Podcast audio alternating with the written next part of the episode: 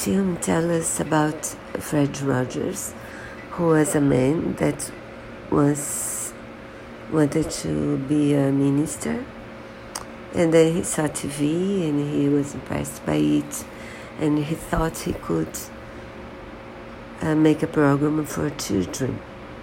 He used puppets in himself to be always welcome to, especially to children and he also welcomed the difficulties we all have, like in like death, for example. He talked to children about um, John Kennedy's assassination, for example, what was assassination. He told children about death uh, and about. Uh, being wanted and appreciated for who they were.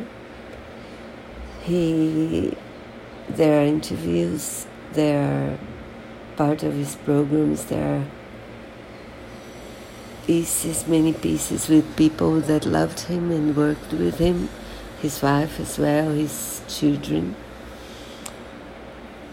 himself a lot, some of his songs and I was really impressed because he was doing something that didn't happen um, in other other programs for children,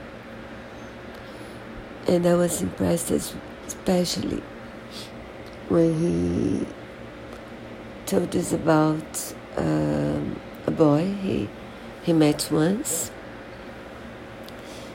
and this boy uh, was being operated.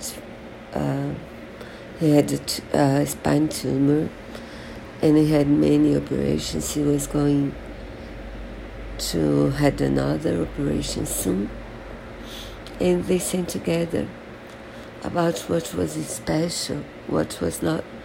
Uh, the special is not what is um, outside you, it's you yourself and it's really, really impressive. I was, I wanted to be his neighbor, I think.